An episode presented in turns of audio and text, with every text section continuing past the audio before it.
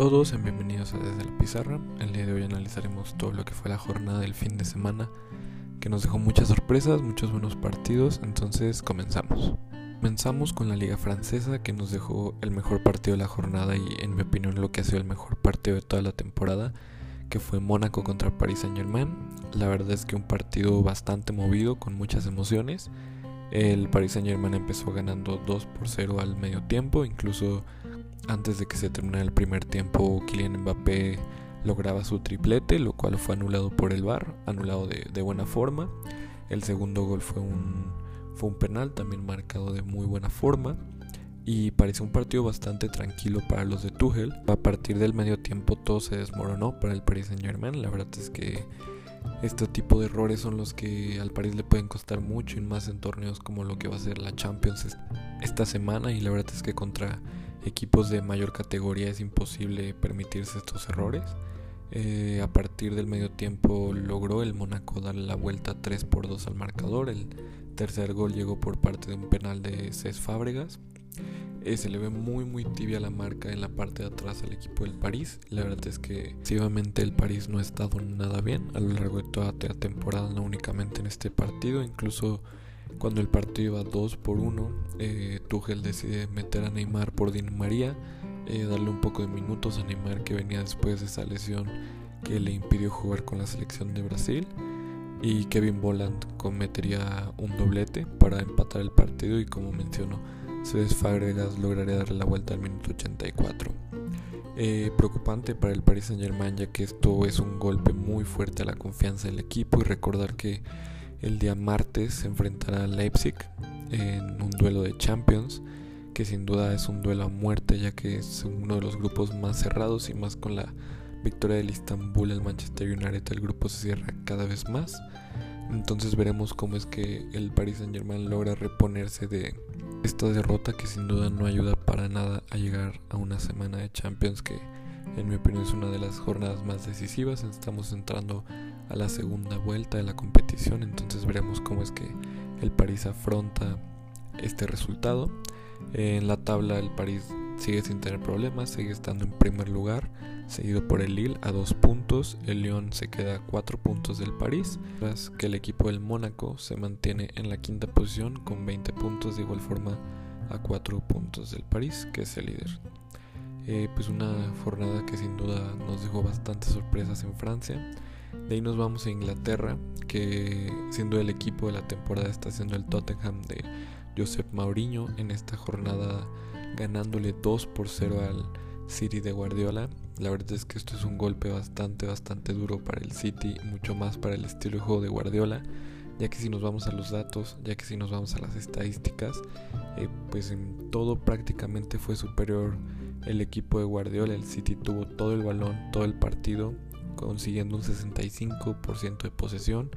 Los tiros al arco únicamente 4 contra 18 del City.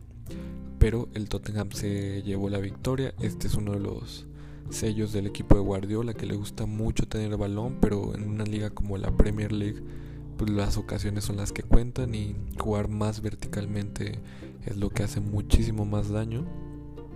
Eh, los goles vinieron por parte de Hummingson al minuto 5 y por los Celso de, al minuto 65.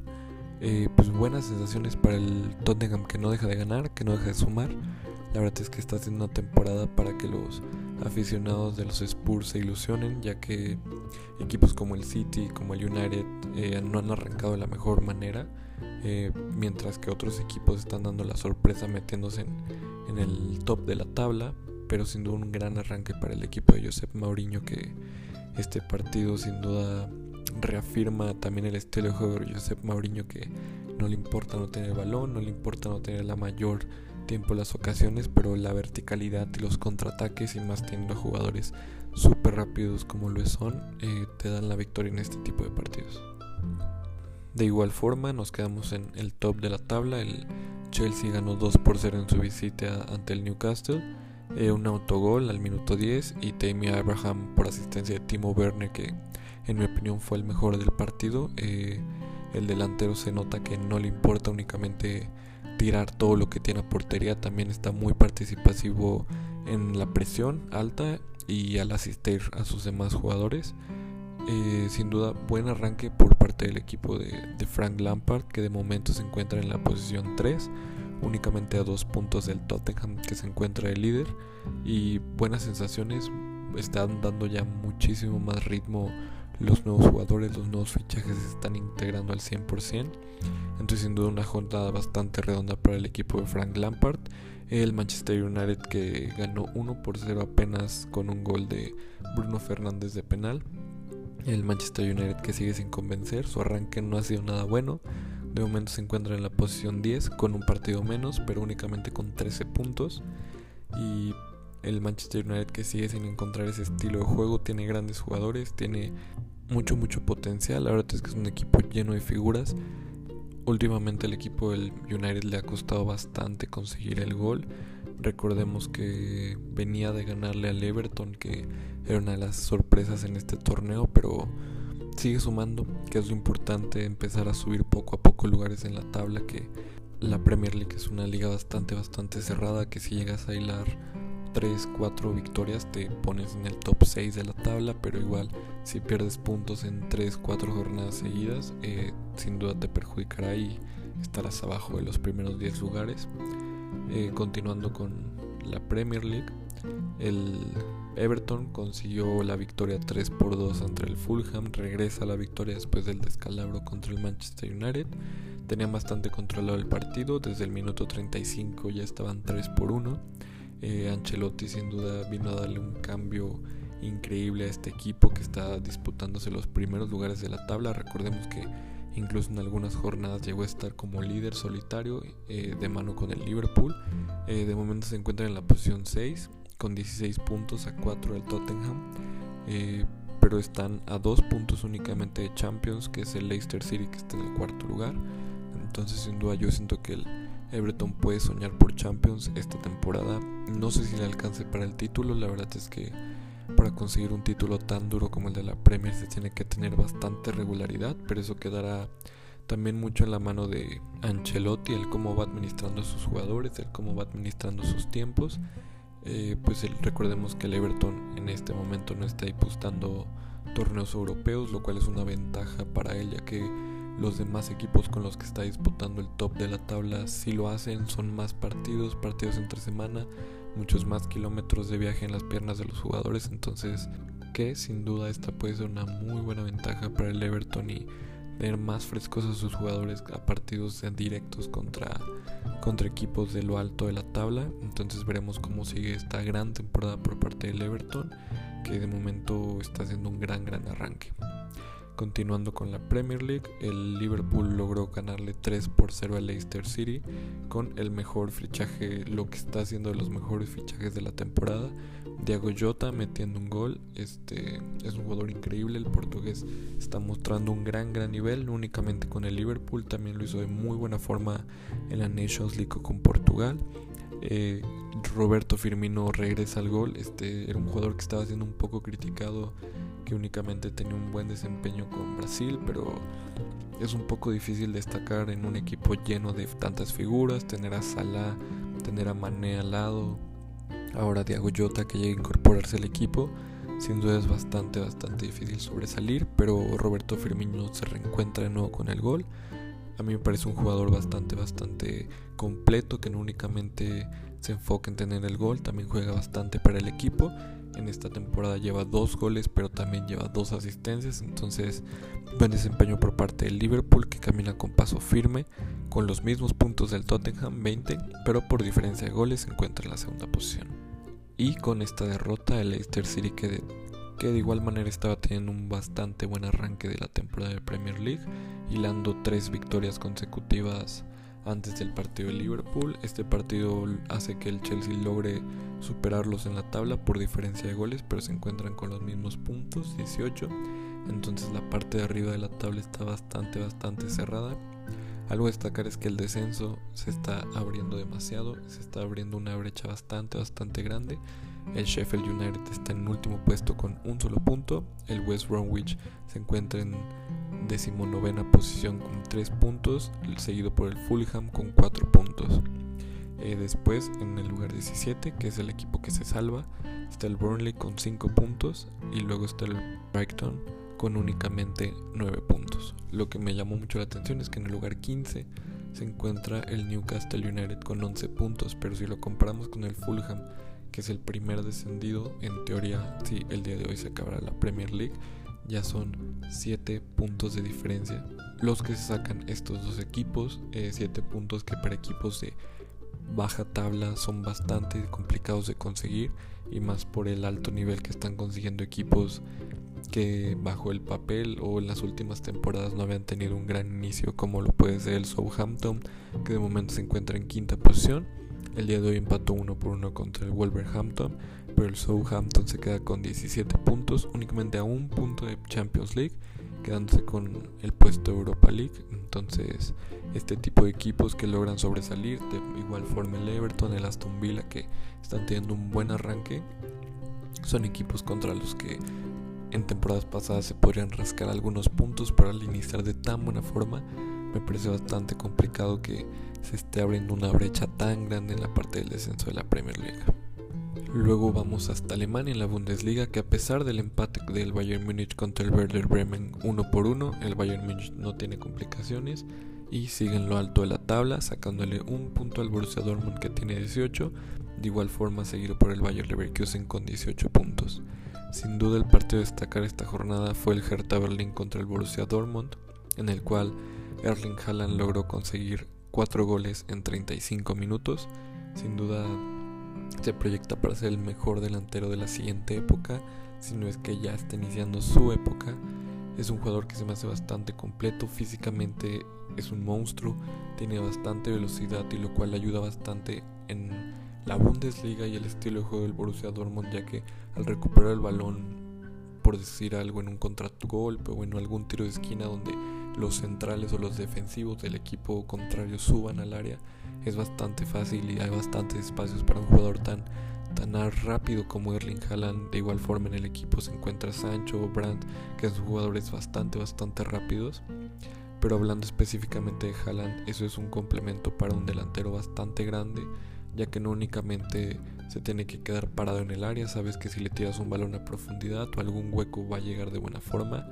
Eh, las cuatro definiciones fueron simplemente espectaculares, es un jugador que tiene mucha mentalidad y piensa muy bien. No se pone nada nervioso enfrente del portero, sabe lo que va a hacer desde que le cae el balón, sabe qué movimientos va a hacer, sabe qué lado del portero va a buscar, entonces sin duda está siendo el delantero más completo de, del mundo actualmente.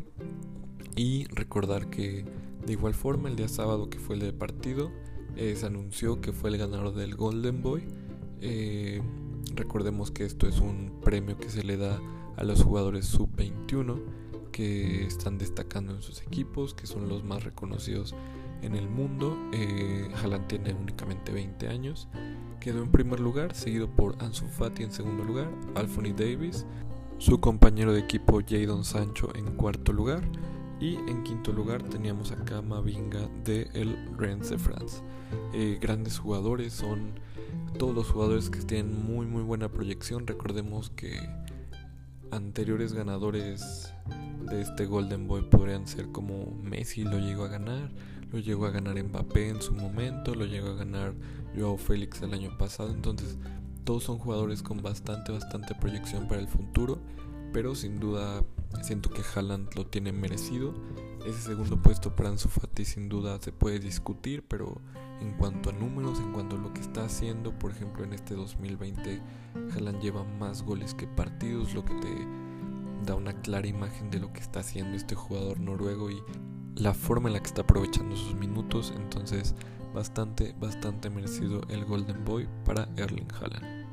De Alemania nos vamos hasta España, en donde la Real Sociedad se queda con el primer puesto de la liga, una Real Sociedad que está ilusionando bastante a sus aficionados y tienen con qué ilusionarse. Esta jornada lograron la victoria ante el Cádiz 1 por 0, un Cádiz que de igual forma estaba teniendo un gran gran inicio de temporada.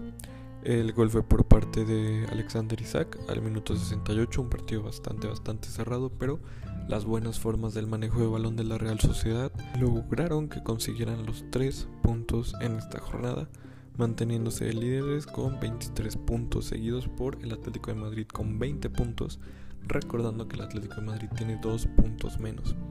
El Atlético de Madrid, que sin duda tuvo el partido más llamativo de la jornada, contra el Fútbol Club Barcelona, ganando únicamente 1 por 0 con gol de Yannick Ferreira Carrasco al minuto prácticamente el último minuto del primer tiempo.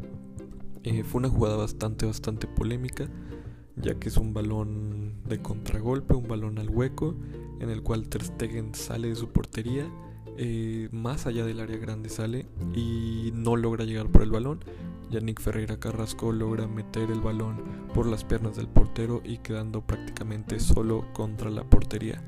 En mi opinión Ter Stegen lo hizo bien, la verdad es que una pena para él que no haya llegado al balón, porque Yannick Ferreira fue mucho más rápido, pero prácticamente se encontraba solo, entonces el portero alemán decidió actuar, es de esos tipos de decisiones que los porteros tienen cuestión de segundos para, para pensar, pero este tipo de goles son errores de la defensa, no puedes dejarle tanto hueco sabiendo que el Atlético de Madrid juega mucho a la contra y tiene jugadores bastante rápidos, si no era Yannick Ferreira Carrasco, está Correa, está Joao Félix, que también de igual forma son jugadores con bastante, bastante velocidad y bastante verticalidad.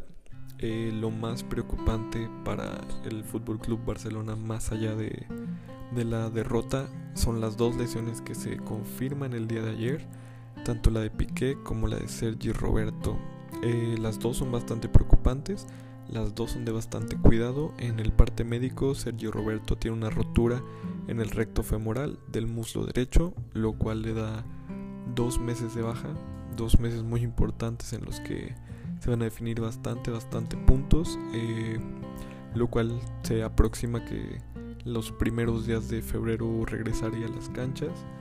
Pero lo más preocupante es lo de Gerard Piqué, lo de el central del Barcelona, Ahorita tocamos el tema de los centrales del Barcelona, pero tiene un esguince de grado 3 en el ligamento lateral interno y una lesión parcial del ligamento cruzado. El Barcelona en su parte médico dice que está pendiente evolución, pero expertos y médicos dicen que esta lesión mínimo, mínimos de 4 a 6 meses. Entonces se viene un cierre de temporada bastante, bastante duro para el Fútbol Club Barcelona ya que de momento únicamente se encontrarían con un central, el cual sería Lenclet. Este bastante bastante complicado. Tendrían que habilitar como lo hicieron este partido a, a Serginho Dest como central o ver qué opciones tienen. Recuperar a un Titi podría ser una de las opciones ya que podrían hacer algún fichaje en, en invierno en el mercado invernal, pero la situación económica del Barcelona no es la mejor. Recordemos que tiene un gran peso por el tipo de contrato que tienen algunos jugadores dentro de la plantilla. También vienen carreando con los grandes fichajes que hicieron, como lo de Philippe Coutinho, como el de Antoine Griezmann, que no fueron nada, nada baratos. Entonces veremos cómo se soluciona la defensa para el equipo de Kuman, que de momento tiene un partido bastante eh, cómodo en media semana contra el Dinamo de Kiev, por lo cual Kuman decidió separar a Messi, decidió darle descanso. Eh, me pareció bastante, bastante inteligente por parte de Kuman. Le preguntaron y únicamente respondió que Messi necesita descanso y tiene razón. Eh, es un partido que está bastante cómodo. También mencionó que su situación en Champions es bastante cómoda y bastante benefactoria por los resultados que han conseguido. Entonces me parece muy inteligente lo que está haciendo. La verdad es que es un calendario bastante apretado. Quedan bastantes, bastantes partidos de aquí a que acabe el año. Entonces veremos cómo va racionando esos jugadores, esos minutos que tienen que enfrentar contra equipos de mayor categoría como lo puede ser el Dinamo de Kiev. Entonces muy inteligente por parte de Kuman. El Real Madrid y el Villarreal se enfrentaban, el tercero y el cuarto de la tabla, lo cual generaba un partido bastante, bastante interesante. El equipo de Villarreal logró sacarle el empate a un penal al minuto 76. Eh, un golpe bastante, bastante duro para el grupo de Zidane ya que habían conseguido un gol de Mariano Díaz. Recordar que el Madrid es un hospital, está lleno de lesiones, no únicamente en la parte de atrás. E igual forma el COVID-19 ha generado bastante bajas para el equipo de Zidane. Pero recordar que en la parte de arriba Benzema venía sufriendo una lesión y no logró llegar al partido. También se confirmó que no logrará llegar al enfrentamiento contra el Inter de Milán en media semana de Champions. Pero En este partido se han apostado por Mariano Díaz de titular, también recordando que Luka Jovic contrajo coronavirus en el parón de selecciones. Entonces, Mariano Díaz este, respondía a la confianza de Zidane únicamente al minuto 2 con una gran asistencia de Dani Carvajal, metiendo un cabezazo sólido para conseguir el 1 por 0. Así serían al medio tiempo, la verdad es que el equipo del Villarreal no estaba haciendo mayor cosa, no estaba generando tanto peligro, pero un error por parte de Thibaut Courtois que concede un penal bien marcado, la verdad es que el portero belga llega un poco tarde al balón, entre los, sus brazos lleva las piernas del delantero del Villarreal y pues ni más que decir se marca el penal y Gerard Moreno lo define de muy muy buena manera. Y en los últimos minutos el Villarreal agarró confianza, incluso tuvo ocasiones para ganar el encuentro, pero también después del gol los equipos no decidieron atacar más y parecería como si hubieran firmado el empate que de últimas formas se concretó el 1 por 1 dejando la tabla prácticamente igual que antes de esta jornada la Real Sociedad, Atlético de Madrid, Villarreal y Real Madrid. Recordemos que el Madrid tiene un partido bastante clave en el día miércoles contra el Inter de Milán y es un partido en el cual llega con varias varias bajas, pero también un punto bastante bastante importante. El equipo de Zidane recupera a Casemiro, pero sin olvidar las importantes bajas que tiene, Sergio Ramos por lesión, Eder Militao que sigue siendo baja por temas de COVID-19 y se suman a las bajas de Fede Valverde que venía con esa sobrecarga muscular que lo dejó fuera un mes, Karim Benzema que ya fue mencionado con su lesión, Luka Jovic por coronavirus y Ordiozola por una lesión de igual forma. Entonces bastante bastante complicada la visita del equipo de Zidane a Italia, pero veremos cómo es que afronta el partido y también muy importante con qué alineación sale Zidane. En mi opinión, el Madrid no puede jugar sin delantero, entonces siento que volverá a confiar con Mariano Díaz para este partido, para enfrentar al Inter de Milán. Recordando que el Inter de Milán es un equipo que se defiende bastante, bastante bien, entonces jugar sin un delantero no sería la mejor opción. Recordando también que el Madrid le hace falta bastante, bastante gol, entonces veremos el planteamiento de Zidane ante la Champions League. Y para cerrar con esta jornada de fin de semana nos vamos a la Serie A, en la cual el, Milan sigue siendo el líder en solitario con 20 puntos. En esta jornada logró una victoria a domicilio contra el Napoli 3 por 1, en el cual Zlatan metió un doblete que Zlatan, a pesar de su edad y a pesar que sigan pasando los años, seguirá siendo Zlatan, seguirá anotando y de momento se encuentra como líder de goleo de la Serie A.